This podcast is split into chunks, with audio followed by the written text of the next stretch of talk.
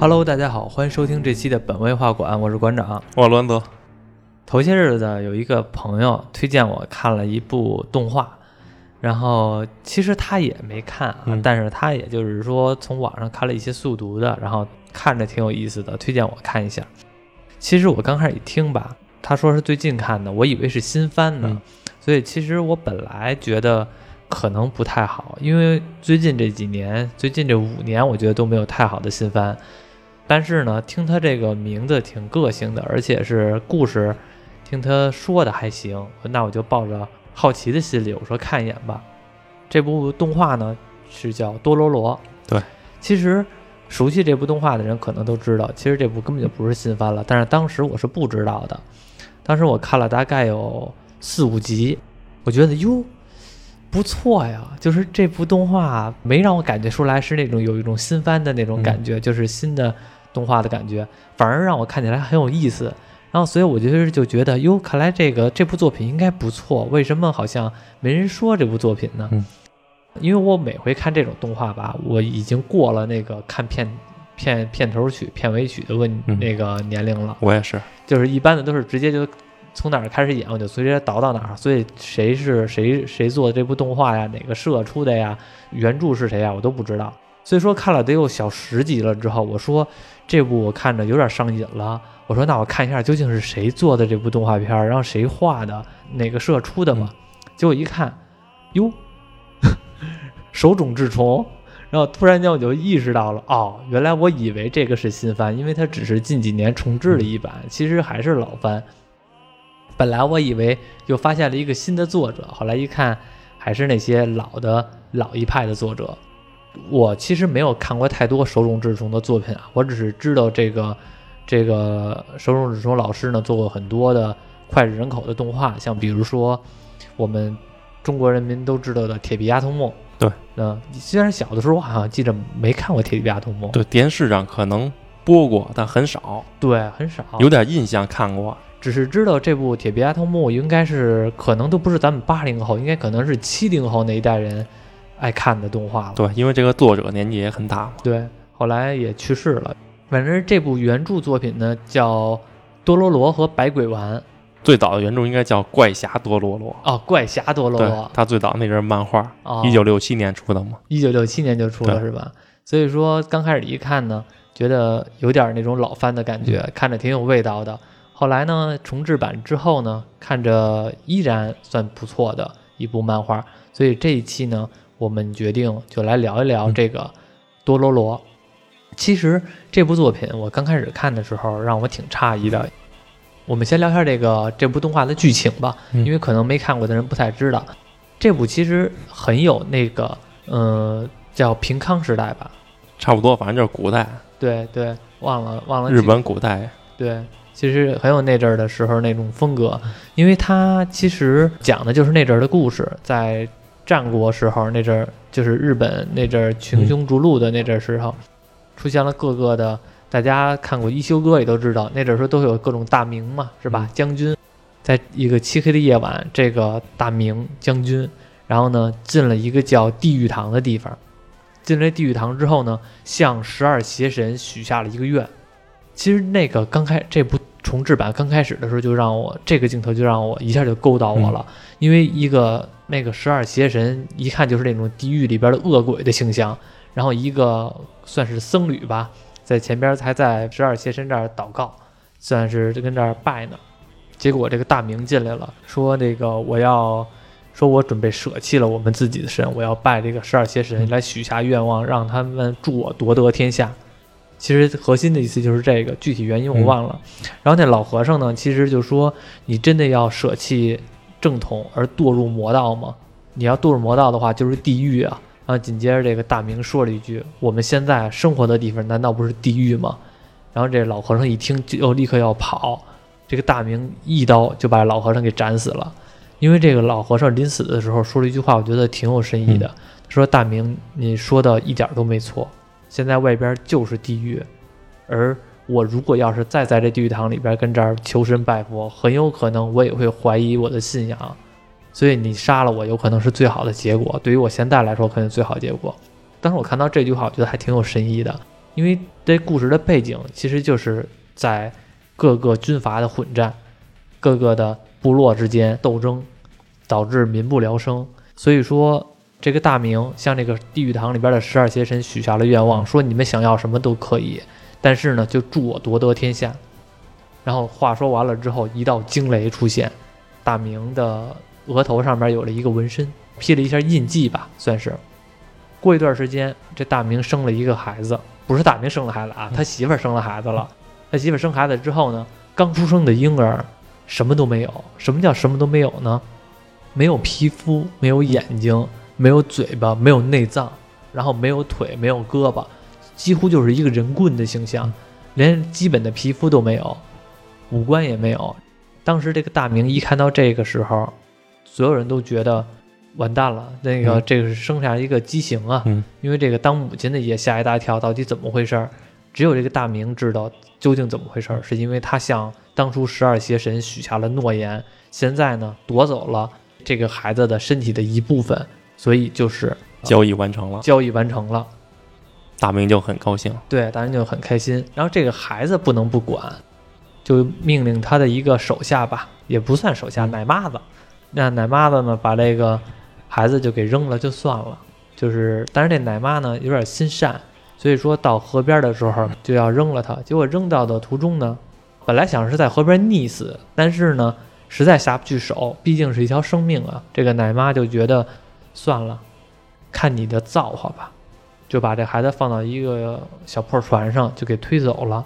意思就是说，你要是命大，就有人来救你，你可能就能活；你要命小的话呢，就怪你自己命薄吧，福薄吧。结果没有想到，这个孩子竟然真的长大了，被人给救下来了。救他的人呢，其实也是一个本来是一个武士，是一个当兵的，只不过后来呢，就是觉得战争太残酷了，就抛弃了这个战争的，当了逃兵。但是呢，成为一个流浪的医生来救死扶伤。这个人呢，把这个流浪的孩子就给抚养长大，给了他起了名字，就叫百鬼丸，并不是叫多罗罗，多罗罗是后边那小孩的主人公，而这个孩子叫百鬼丸。所以说，这个剧情主要就是以围绕这个孩子长大之后，来夺得自己的身体的一部分。对他得杀死那些魔神，对才能夺回自己被夺走的身体。对，之前咱不是也说了吗？有十二邪神夺走他的身体吗？他要杀死一个，就可能夺走一个其中一个他自己的东西了。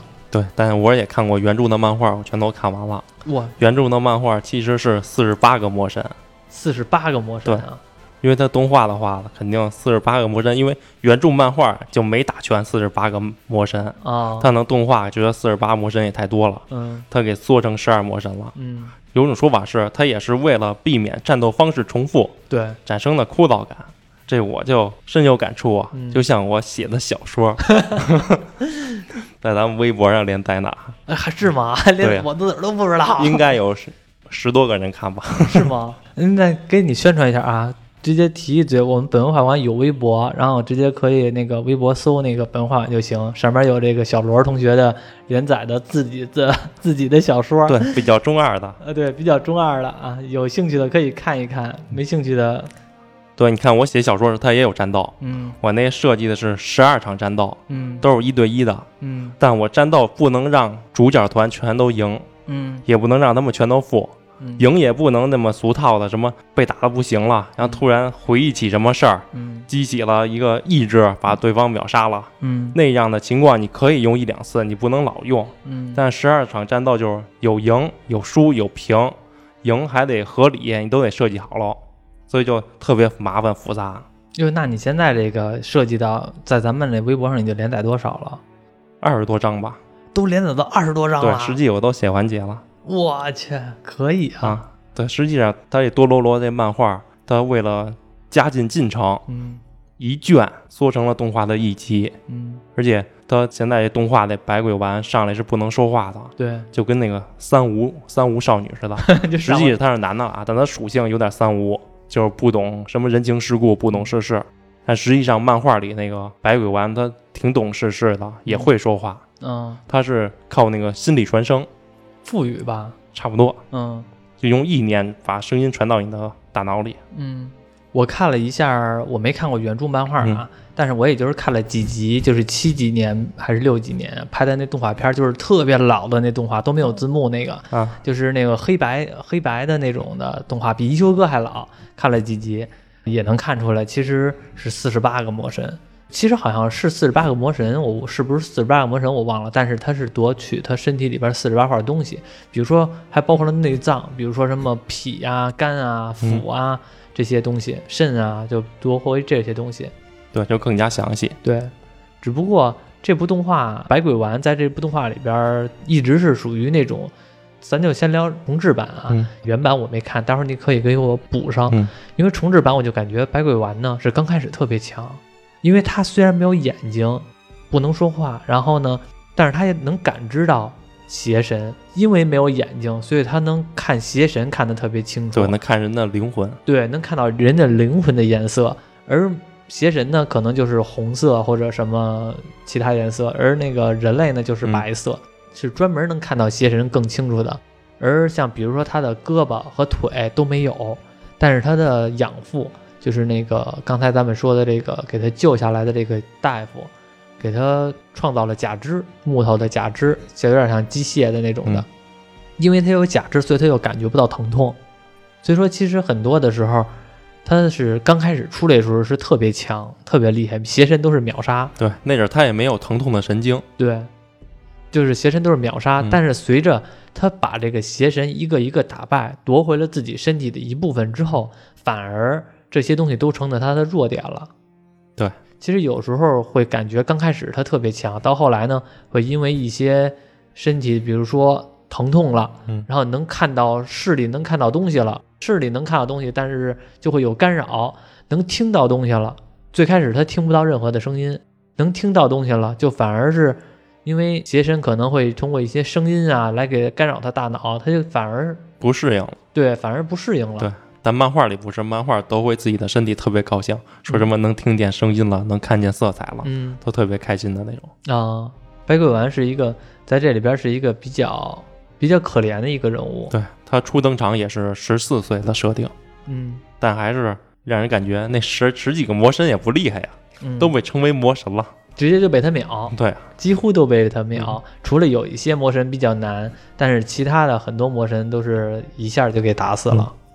这部漫画因为可能叫，呃，百鬼丸，我具体叫什么？有有说多罗罗的，有说多罗和百鬼丸的，还有你说那个怪侠多罗罗，这是最早的名字。对，还有说怪侠多罗罗的，反正我们就统称为多罗罗吧。这部漫画，多罗罗呢其实是另外一个人物了。对，实际上百鬼丸在夺取自己身体杀魔神的路上救了一个小女孩。嗯，那小女孩叫多罗罗。对，长得跟小男孩似的。对，他就从小被父母当男孩养，就想让他坚强点。嗯。多罗罗的话是一个算是我们认知中比较调皮捣蛋的啊，这么一个形象，其实就是之前说过姜子牙是吧？嗯，然后说姜子牙那阵儿提过一嘴多罗罗，说是一个调皮捣蛋的，带着一个高冷的一起去旅行，对，就这样的搭配，对，这样的故事也是多罗罗呢，就是属于那种调皮捣蛋的一个小孩儿。但当时我看这部剧的时候，我在想。这剧为什么叫多罗罗呀？嗯，它主角应该是百鬼丸啊。嗯，因为它无论是漫画结局还是动画结局，都是百鬼丸跟多罗罗俩人分开了。你说如果分开之后，后边如果出续集，你肯定是讲百鬼丸那边的故事啊，肯定那边更精更精彩啊。嗯，为什么要叫多罗罗呢？嗯，我我也好奇，是因为对我也好奇，因为这部剧从头到尾我都感觉是百鬼丸这个人物的。性格更更丰满一些，对，还叫怪侠多罗罗，我也没感觉他有多怪侠呀。对，对，然后我就查了一下，还真有说法啊。知道他为什么叫多罗罗吗？不知道啊。其实多罗罗这个发音就是在日日文中是小偷的意思，但可能是这个作者手冢治虫的儿子，他说小偷这发音，说小偷的时候他发音发不标准，对对对，就发成多罗罗了，让他听着挺有意思的，就起名多罗罗了。哦，原来如此。因为我我也好奇，这个从头到尾都是以白鬼丸多罗罗有点像福尔摩斯和华生，然后那个多罗罗有点像华生的角色，以他的视角来给你展露出白鬼丸的形象。其实这部动画呢，因为大的剧情很长啊啊，也不是特别长，但是也比较长。因为一期要是光聊大的剧情也没有太多有意思。我只是说它这个故事大纲啊，它就是属于一个百鬼丸和魔神中战斗，夺得自己的身体。而这些魔神呢，其实有很多一部分都是之前咱们聊《百鬼夜行》啊，包括你说的那个叫什么妖怪推理系列，对里边出现的一些妖怪，其实有各种的篇章。像比如说，我忘了是第几个篇章了，具体是什么名字可能我忘了。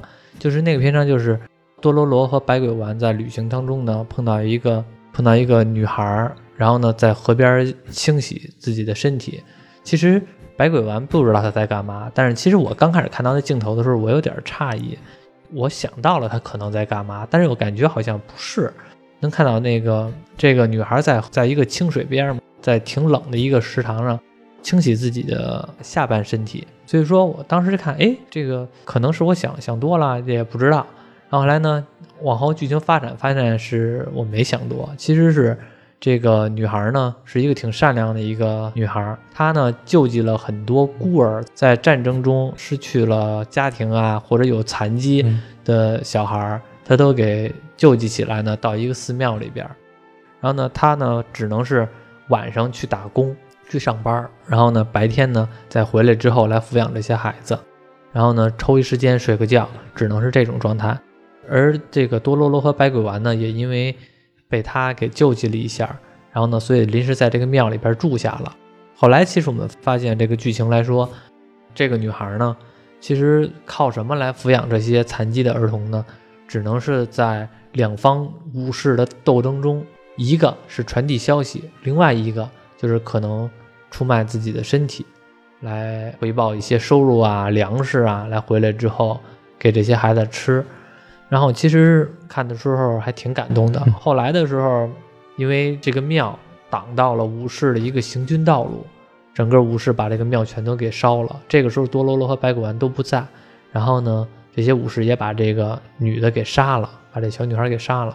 这一下就导致白鬼丸暴走了，把这些在场的所有的武士全都给杀了。杀完这些人之后，有一个琵琶丸的老和尚。后边咱们再聊聊琵琶丸。现在先说一下琵琶丸。琵琶丸再看到白鬼丸的时候，发现他的身体的灵魂已经变了颜色了。琵琶丸说：“你是不是杀过人了？因为你的灵魂已经不洁了。”然后这个白鬼丸也肯定了一下，说：“我确实，他没说，但是这意思就是我确实杀过人了，而且是还是比较暴走的情况下杀人。”这个篇章让我其实印象挺深刻的。其实漫画里也有这样的篇章，不过就是那小女孩乞讨，她只是要饭而已。啊，她只是要饭，她并并没有就是说出卖身体之类的。那她要饭也给这些孩子来抚养是吧？对呀。我觉得这么改的话呢，把这个新的现在这个重置的这个多罗罗这么改的话呢，能把这个小女孩的人物吧也更合理了一些。因为你要饭不太能要到那么多人的饭啊，出卖身体的话呢。其实生活所迫更不容易，对，更不容易，这个深度更更难一点儿，更现实一点儿。我觉得这样改也算挺好的，都是加快进程。对，就是像这个动画里万代，是那些村民都知道万代是妖怪，对，那还是供奉他。但实际上漫画那些村民不知道万代是妖怪，是万代利用那些村民榨取他们的钱财。其实这么一看，这个重制版吧，我觉得可能。更现实一些，就是很多的篇章更现实一些。像比如刚才你这万代篇章里边，以前的妖怪都是村民不知道这是妖怪，妖怪来祸害人间。但是万代篇章里边所有的村民呢，尝到甜头了，就是这个妖怪在吃人的同时，这些财富都留给了村民。但这些村民就觉得啊，那好像我就把人带给你就完了，这钱的话我自个儿留着吧。就是而成为一个那个养育这个村民的一个一个途径了，谋生途谋生途径了。反而被吃的那些普通的过路行人，其实挺冤屈的。一些冤屈的灵魂呢，在这些村的周围来行走，因为这些冤屈的灵魂呢，这些村民反而害怕了，请了多罗罗和百鬼丸来除妖。但是其实除的是那些被杀的人，而不是他们自己的村长。所以说，这个重制版我感觉更加的现实一些，因为原著漫画也是六七年的嘛，经历了五十多年了，嗯，时代也不同了，嗯，咱们也根据当当代适当的改变一下，嗯，更适合当下的，嗯，就像其实多罗罗最重要的一卷应该是板门之卷，因为它多罗罗本来就是一部反战的、对，的动漫。嗯，我看的时候，因为那个这部新番啊，新番这个片头曲，我觉得也就那么回事儿，没有什么太多的东西了。但是老番的那片头曲其实挺有意思的，嗯，它是那种就是很嘲讽武士这个职业，对因为武士不是他们说就是他们日本的军人嘛，说句不好听的，就是包括浪人啊，都是那些大明手底下的那些武士。然后就是很嘲讽武士这些这个群体，就是觉得你们除了杀人越货这种事儿、王八蛋的事儿，你们干其他还能干什么？整部这个动画都是那种特别鄙视武士这个职业的。对，武士老欺压老百姓，对所以那多罗罗的父母就之前就是跟武士对着干的嘛，专门劫杀武士、劫富济贫的。哦，对对对，是山贼嘛？对，最早的山贼王。就像我说的板板门卷，嗯实际上它就映射的是那柏林墙哦，对，跟朝鲜的三八线。嗯，好像朝鲜那边有一个地名就叫板门店，是吗？对这些就涉及历史了，咱就不提了。嗯反正就是漫画里涉及到，就是板门卷的时候，老百姓怎么受压迫，嗯一家人怎么妻离子散，就是战争多么多么残酷的。实际上，动画里这新的动画里涉及的都不多，嗯估计也就是这个动画在现在这个时代，就是没什么必要过多的说这方面的东西，所以他们也给舍了，不想这么深沉，还是嗯走少年燃漫路线，嗯，是吧？对，现在其实我看的时候就是一种还算比较典型的少年燃漫路线，只不过呢，因为它内核可能还是有反战的情绪在，在这个动画里边，像那种老动画，像你因为你看老漫画了嘛，那阵儿可能还没有少年漫的这么一个概念，所以说呢，更重要的还是反思现实当中的一些情绪在里边。对，这就是这个作者他想表达的他的作品中，因为这个手冢治虫他以前就是一个医生，嗯，他是学医的，然后后来看了一个一部动画片儿叫《桃太郎海之神兵》，嗯。看完之后他就很感动，他觉得动漫不应该是只给小孩看的，嗯。应该也可以让给成人看，向人们传达思想，嗯。所以他就更加坚定了意志，立志做一名漫画家，嗯。要把他的思想通过他的漫画传达出去。嗯，后来也真成为了算是日本的一个国师级别的漫画作者了。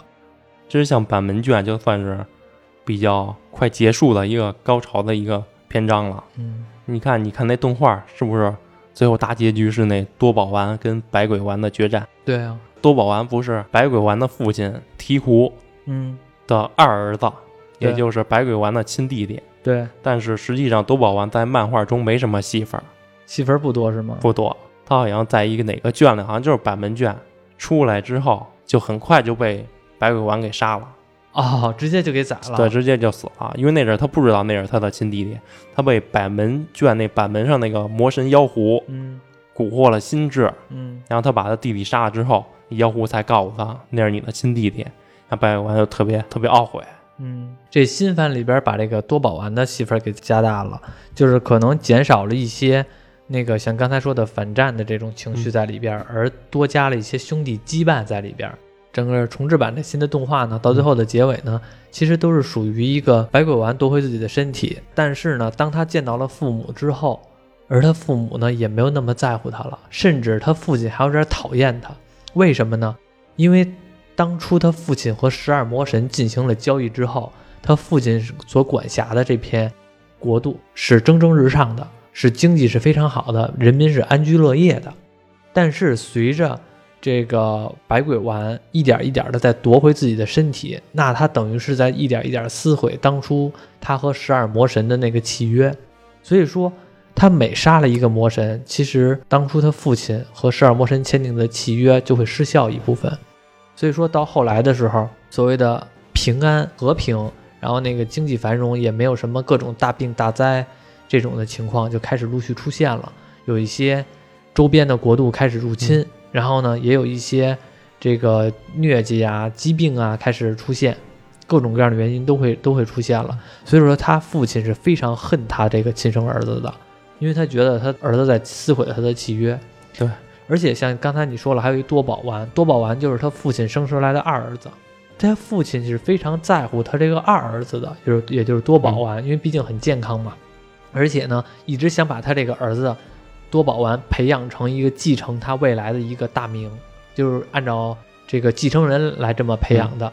但是呢，就因为这一点，百鬼丸觉得自己做的没错，他只是夺回自己的身体有什么错呀？为什么你们每个人都要阻止我？我父亲阻止我，我母亲刚开始不阻止我，但是我母亲只是感觉愧疚。但是后来呢，他母亲甚至觉得我们这些国度的普通老百姓幸福生活都是基于百鬼丸给予的，因为他舍弃了他自己的肉身，虽然他不是他主动的，但是他舍弃自己的肉身来换取了这个。幸福安康，但是不能让这个这些繁荣全都凌驾于百鬼丸一个人的身体上。他甚至想自杀来也帮助百鬼丸，但是后来发现没用，因为十二魔神和他交易的并不是他的母亲，所以说他母亲也只是处在一个愧疚当中。他父亲呢，觉得自己没错，我是为了我的国民而进行这场交易，而我舍弃了自己的孩子，就舍弃了，所以说就会有一个冲突。究竟他这父亲算是一个什么人？他舍弃了一人，换得了全国民的幸福，而百鬼丸呢？意思就是凭什么舍弃我？我要夺回自己的身体，我又有什么错？你们每个人都阻止我，有这么一个情绪在里边。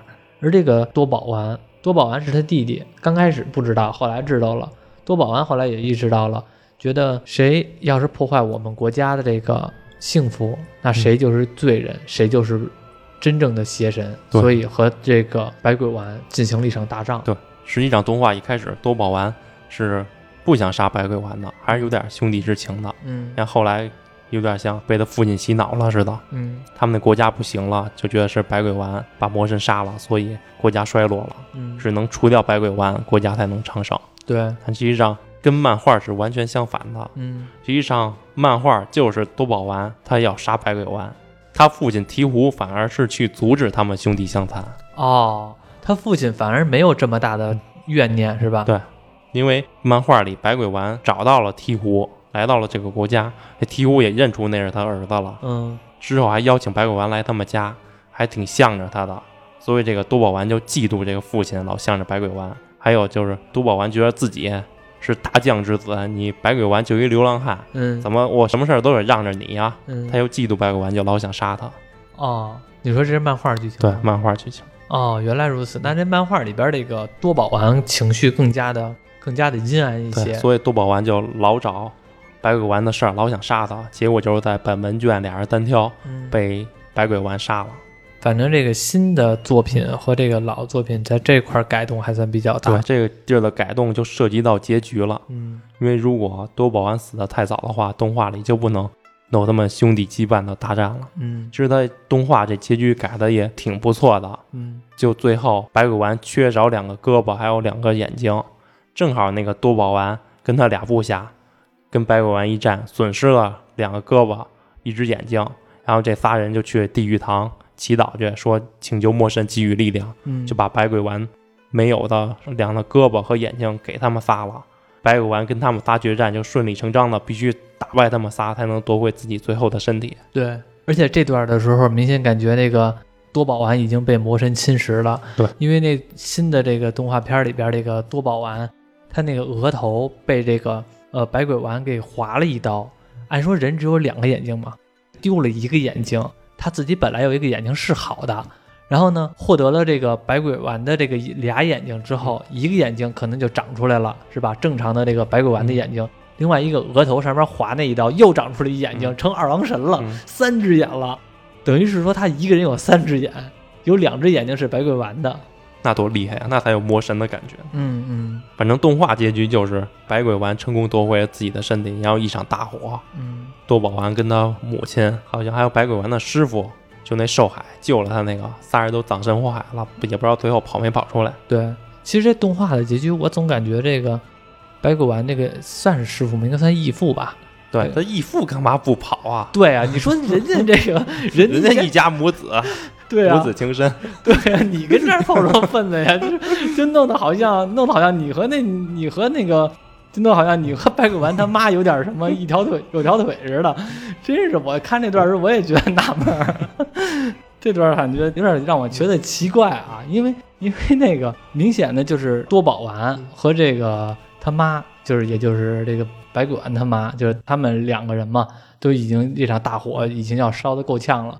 然后结果呢，白管的义父也来了，然后好像就是他和这个也有点什么责任似的，也跟这儿待着，最后也把他自个儿给烧死了，说不好，我也不知道为啥。这里边有一个一直在这个剧情里边穿插的老和尚，其实我一直以为这个老和尚的戏份挺多的，但是这个老和尚好像其实戏份不多，对，但但是非常出来就是强关键时刻。对，出来的时候就是关键时刻，而且非常强，叫琵琶丸。这个老和尚，我刚开始看这动画的时候，刚看这动画片的时候，我一看这老和尚的人物形象太棒了，对，特别贴近于原著漫画。真的有那味道。就是要不说有有的时候我看这个老动漫和这个新的老老动画和新动画嘛，因为为什么有的时候感觉老动画我看着更有意思一点儿？因为就是人物形象它还是有明显的差异的。而不是一些嗯换个发型儿是吧？嗯然后换套衣服，换个头发颜色，就是另外一个人了。就是有时候看着这琵琶丸的形象，真的是让我感觉是那种老的流浪僧人的那种形象，手里边拿一个琵琶，上面是直接拔出来就是一把剑，而且呢能力非常强。我觉得虽然他在整部动画中少有的展示出他自己的武功，但是呢每一次都非常厉害，没有说难，就是打哪个妖怪特别难的时候，而且他一直属于那种注重因果。其实他说的很多话都是那种特别佛家的话，比如说有因必有果，这个因果可能还要你自己来了结，就这种话。对，这就是这部动画的核心因果报应。嗯，实际上，这个老和尚呢，戏份不多，其实也挺遗憾的。我也想知道这老和尚的背后的故事，对，他眼睛为什么瞎的呀？对他是干什么的呀？其实都没讲。对但是实际上，这个老和尚在这作者另一部作品叫《怪医黑杰克》里也有他，嗯，同样的名字，同样的形象。也是琵琶湾。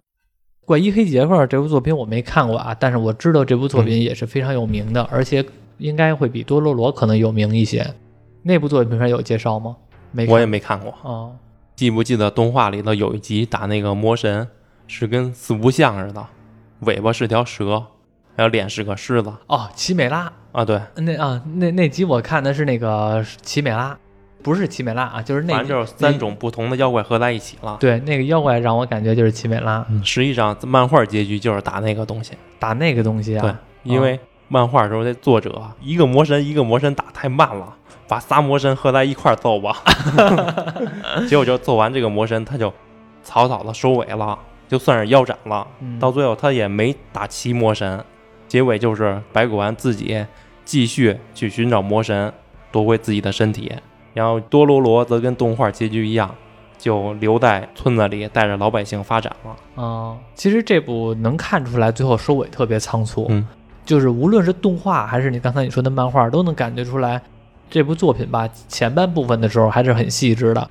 到后边的时候呢，就推进剧情就特别快，就突然间白骨丸就找到了他自己的父亲、母亲，然后突然间就知道怎么回事了，突然间就打仗了，就是反正后边的剧情就推进的特别快，对，反正动画算是完整的完结了。嗯身体也都找回来了。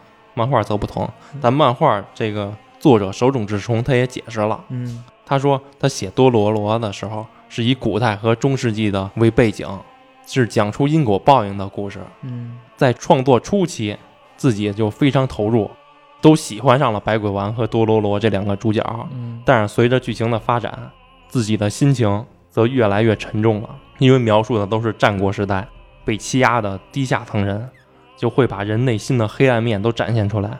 就例如动画里也是，漫画也是，就百鬼丸和多罗罗替村庄把魔神打倒了，但是那些村民不感谢他们，嗯反而还认为他们也是妖怪，还要轰他们走。嗯就算多罗罗生病了，也不给他治，也给他轰走。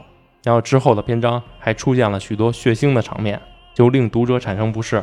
而且这时的自己已经开始连载新的漫画了，嗯，对多罗罗的热情就少了。他本来自己是真的想把四十八个魔神全都写出来，但最终还是创造了一个合体的魔神，打完就得了，草草收场。嗯，他那个合体魔神什么形象呢？其实就是西方的奇美拉那个形象。西方呢就是狮子头，蛇的尾。奇美拉大家可能有的有熟悉的知道是吧？有羊头、狮子头，还有一个鹰头吧。嗯，然后那个四肢呢，可能就是爪子，然后呢，最后尾巴呢是一个毒一条毒蛇的尾巴。我记得好像好像是希腊神话里边就有这个形象，在这个动画里边呢也是这个差不多这个形象，这么一个形象，就算是一个魔神的集合吧。因为漫画的结局被腰斩了，所以喜欢的读者只能从其他方面寻找心灵的慰藉。嗯就多罗罗出过一个游戏，嗯我也忘了什么平台了，可能是 PS 平台的。那个有一个游戏的结局，就游戏设定多罗罗是最后一个魔神，多罗罗是最强的魔神，那叫荒霸鬼神。荒霸鬼神。对多罗罗是被这个荒霸鬼神给附身了，就希望百鬼丸能杀了自己，嗯别再祸害百姓了。嗯但遭到了百鬼丸的拒绝。百鬼丸一是不想伤害多罗罗，二是自己打不过这个魔神。那你就直接说打不过就行。对然后，然后游戏里百鬼丸就跑了，就嗯逃跑了，然后修行了五年，实力大增之后再回来，才消灭了黄霸鬼神，那多罗罗呢？救出来了，他俩就在一起了。在一起了就是啊继续流浪了呗。对，哦可能是继续聊，也可能就是结婚了，哦就这么一个游戏的结局。哦，这个是粉丝自制的是吧？游戏公司的吧，哦，对对对，这是游戏的啊是是说错但了。应该也也得问问作者的意见。我估计那那只作者应该都死了。那是，手冢治虫刚才看了一眼，一九八九年死的。嗯，咱们出生的那年，对，我是八九年一月份出生的，他是八九年二月份死的，嗯可能是我出生给他气死了。你就像我看这部漫画，我一打开第一页，就完全就是那个年代的画风，对，线条特别简洁，简直就像想起了小时候看那个哆啦 A 梦四格漫画。嗯呐，呃，我我看的时候也想起了一休哥。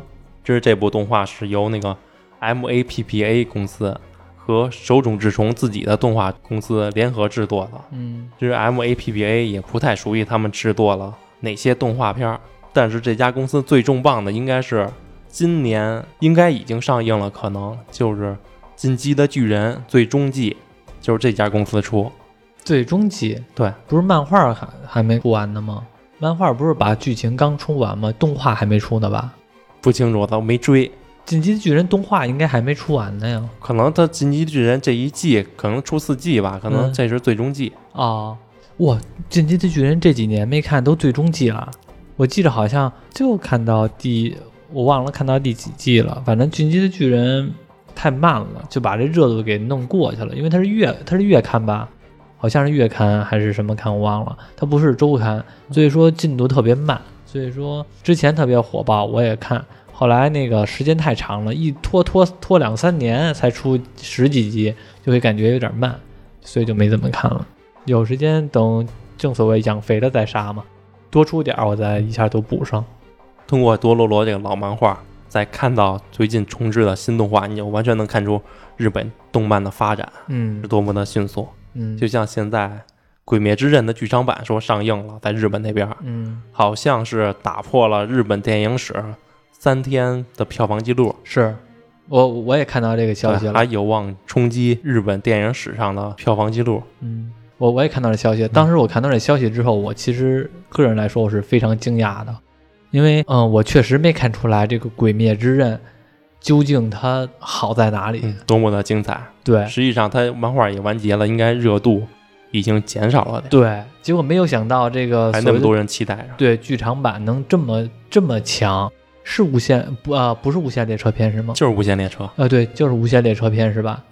这个真的让我还挺诧异的，而且突然间这《鬼灭之刃》成为日本新的国民级漫画，让我觉得有点惊讶。就像你说的，这几年应该算日本拿得出手的这个老动画就是《鬼灭之刃》吧。呃，像什么《进击的巨人》都是头好几年的了，呃，就是说这一两年吧，就是《鬼灭之刃》。但是其实我看的时候还没有我看多罗罗有意思呢。我不知道你怎么感觉啊？你觉得这个多罗罗这个新的动画版和它这个老的这个漫画哪个剧情更好啊？以你个人来说，动画版吧，因为咱是当代的人嘛，肯定嗯还是按照当代的、当代的社会情况、国际情况改编的比较好。开国际情况，还增加了国际情，就是可能在八九年那更阵儿，接近当下的行情吧。对这部，你想这个手冢治虫做这部多罗罗的时候，其实正正好是那个就是昭和时代尾声，然后那个其实正是属于一个挨了原子弹之后这么一个传言。其实这部武士吧，其实更大的作用其实是在那个时代的嗯反战的作用。所以说，咱们不在那个年代，知道很残酷，但是咱实际也没有体会不到。对，但但是他挨原子弹也是活该嘛。但是只不过就是说，只不过以当时那个还是战争那阵儿的反思比较多。然后现在呢，就可能新的重置这版呢，就是反思战争的就少一些，加一些兄弟羁绊的，反而就比较多了。当下热门的题材，嗯就像我前段时间刷小视频，刷到一个姜子牙的，嗯我不说过姜子牙最精彩的是开篇的那几分钟二 D 二 D 的动画吗？啊之前就有网友提说，为什么姜子牙不做成二 D 动画的？都喜欢那个画风。嗯然后那个导演他们好像也也说了，说是因为二 D 动画非常的难，嗯，说他们一张图就包括画和擦线，一张图就完成就用了二十多天。嗯如果姜子牙完全用二 D 动画的话，得用四十年的时间。嗯当时底下就有网友问：“那日本怎么弄的呀？人日本动画那么多年了，那么多动画电影，人怎么弄的呀？”啊其实就是人日本那边娴熟了，有一套的操作流程，他们这边做的少，嗯还是不太熟悉。咱这边也偷工取巧，其实日本也偷工取巧，但他取的巧，人知道怎么取这个巧。嗯就像日本的许多动画，实际上它那个镜头，其实它画面是静态的，嗯但它镜头就那么一挪，一放大一缩小啊，往上一挪，往下一挪，那么一抖动啊，就给你一种动态的感觉。对其实都是取巧，就像那个多罗罗第五集动画，嗯那个琵琶和尚、琵琶丸老头斩那大鸟，嗯不就屏幕一黑，几道白光一闪，啪，那大鸟就给斩了。嗯其实这就一个取巧啊，嗯屏幕一黑，几道白光一简单，什么都没有。但一出来之后，嗯那琵琶丸一个架势，大鸟一展，就感觉特别酷，特别帅，嗯是不是？都是小窍门儿。对，那个咱们也知道这些取巧的方式，只不过呢，有的时候用的还是不够娴熟，或者说还是没有那个，这些都是比较简单的取巧方式，就是还是比较，咱们用的还是比较不够娴熟，而且是像刚才那你说那导演说了，用了会四十年的时间，还有一个原因就是我们的人才确实也少，日本那边画漫画的人，在这个行业的投入到这个行业当中的人太多了。而且人家那边说句不好听的，都是熟练工种，对，或者外包一个动画，三个公司一块儿做。对，然后就是很就是一个人儿一个人儿呱呱画十多张，画二十多张，画了之后呢，就是吧，就很快的就出工方式。但是咱们呢，其实没有那么多的人才，呃，人才还是少一些。就是你光统一画风，可能就需要有一段时间。还有就是姜子牙说要二 D 动画的话，他二 D 那几分钟的画面就说很有细节，特别的细节，包括远处远景的一些小人儿的战斗，嗯你都能清清楚楚地看着人在战斗。所以要把这些细节都加上的话，就得用四十年。嗯但其实我觉得这些细节完全可以避免。嗯你要取巧的话，嗯你细节的话，只能说你很认真、嗯很努力，但细节不用那么多。你细节五十处细节，我们观众能看出十处就不错了。那四十处你还得说出来，那有什么必要啊？你不说出来，这细节我们都不知道。对，就是我没看那个两分钟的那个动画，嗯但是我能猜到是什么东西，因为我在游戏行业做过嘛。嗯就是你看啊，在游戏行业里边儿做美术这方面的，其实就分原画，尤其是原画呢，画一些场景画，其实就很多的。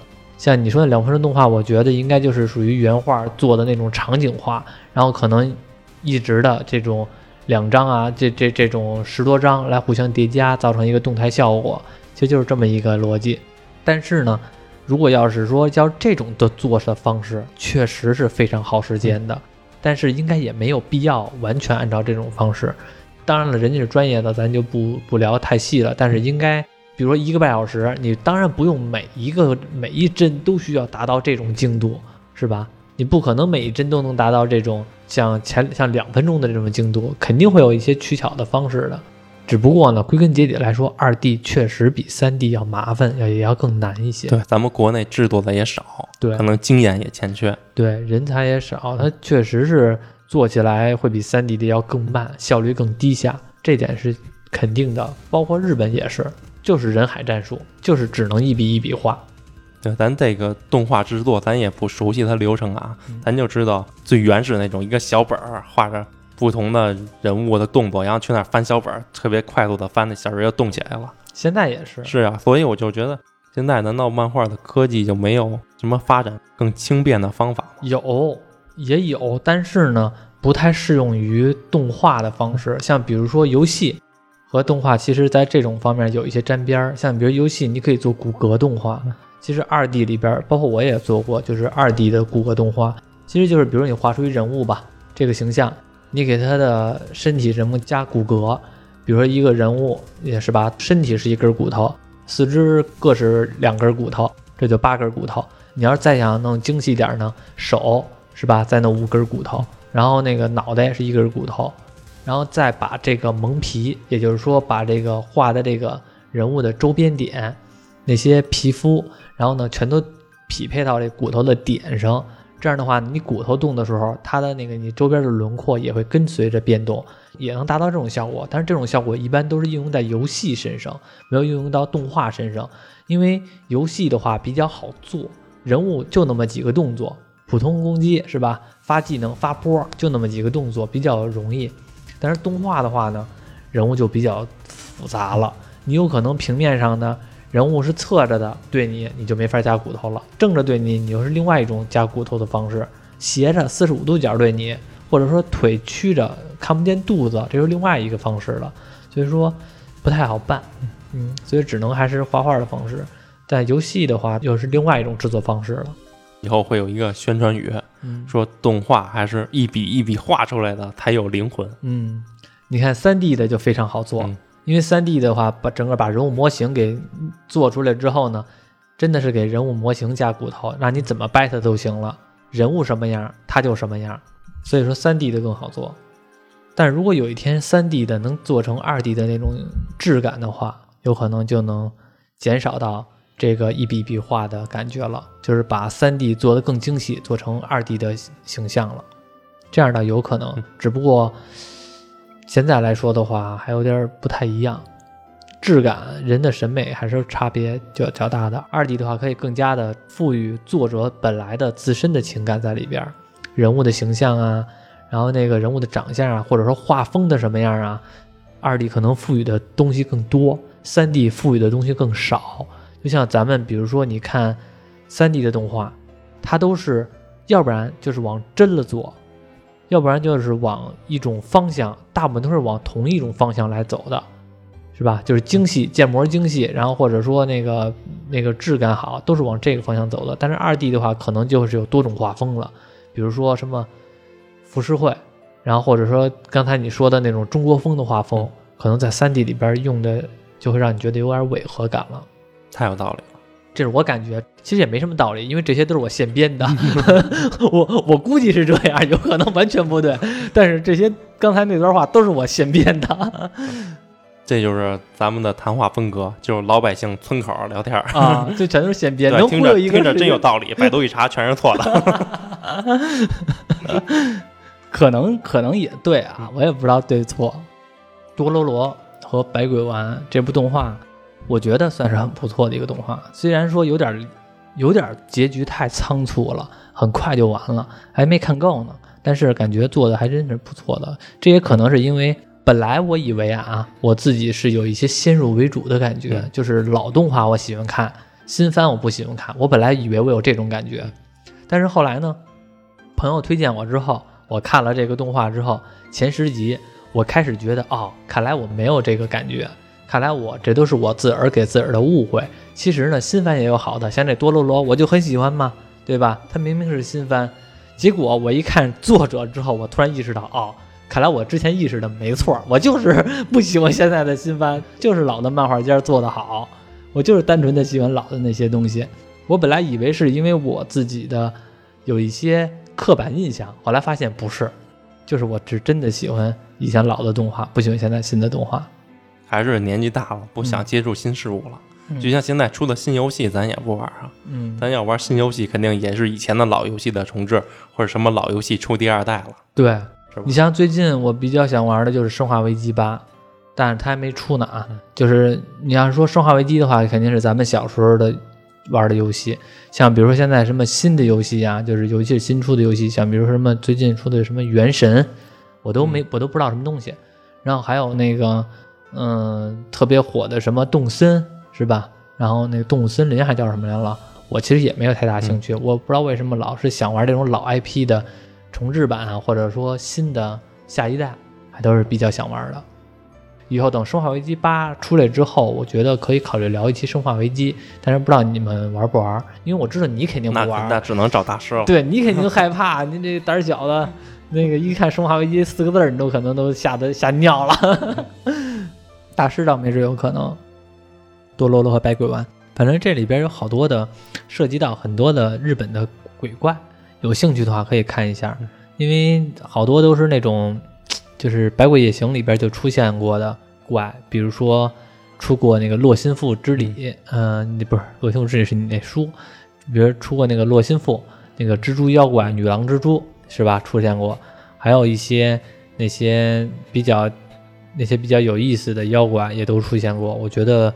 想了解《百鬼夜行》的可以也可以看一下，那实际那里边没几个百鬼夜行的妖怪，好像就一个罗心 好像也没几个，就那就他。对，万代也是吧？万代不是，万代不是，反正也是一个很简短的动画，嗯，二十四集就结束了。对，其实很短。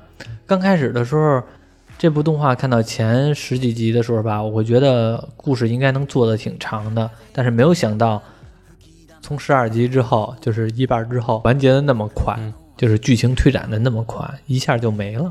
但也挺吸引人的，这会让我看的时候会让我想一集一集的往下看，不是硬着头皮往下看的。对，因为漫画我都全都看完了之后再看的动画，嗯，但我依然想接着往下看。嗯，没错，就是你说这个，这个感觉我也有，因为现在有的时候吧，看一些动画或者说漫画或者说剧之类的。会让有一种会自己有一种感觉，我都看了六七集了，我要是现在不看，什么故事发展我都不知道。后来结果怎么也不知道，我硬着头皮往下看吧，好赖也看完了再说吧，就是有一种这种感觉。但是这个多罗罗百鬼丸呢，这个多罗罗呢，我就直接的真的是一集一集的，就是挺享受看这个动画的感觉的。行，那我们这期聊了，这期我们聊了聊多罗罗和百鬼丸，其实聊的。不算太多啊，聊的内容不算太多，只不过呢，我们就觉得这部动画片还算不错，而且也是呃朋友推荐看的比较有意思的动画了。现在能看的动画比较少，除了那些老番啊，然后其实、嗯、新番也没关注，新番也没关注，而且我也不太想关注现在的新番。就像之前我们聊过那个叫什么来了，那个异呃探案的那个异度侵入，异度侵入，其实那个。其实那部动画吧是新番嘛，很多人都评价特别高。但是说句实话，我看的时候感觉也就那么回事儿。虽然我们也做了那期节目了啊，那期节目我们夸他还是骂他，我都给忘了。但是那个动画啊，其实我个人来说的话，不是觉得特别好，我觉得没有这部多罗罗好，这是我的直观感受。多罗罗和百鬼丸就聊到这里，我们下期再见。